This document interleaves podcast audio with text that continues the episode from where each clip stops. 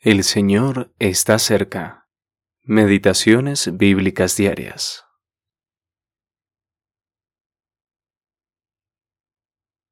Este mismo Jesús, que ha sido tomado de vosotros al cielo, así vendrá como le habéis visto ir al cielo.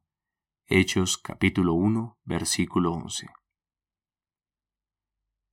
Jesús es el mismo en el cielo.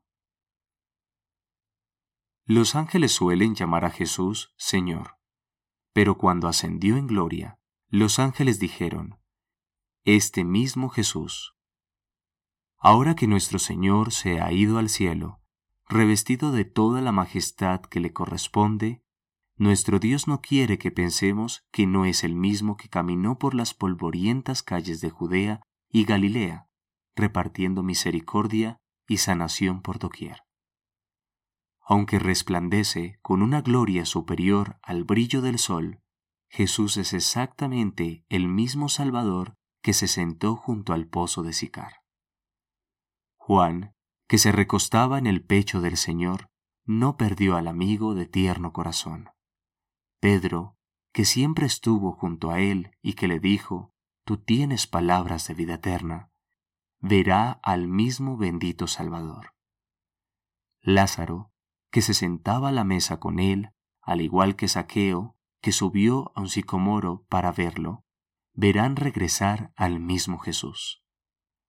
Las palabras de los ángeles bien podían hacer comprender a los discípulos esta preciosa verdad. Aquel que conocieron en la tierra sería para siempre el mismo.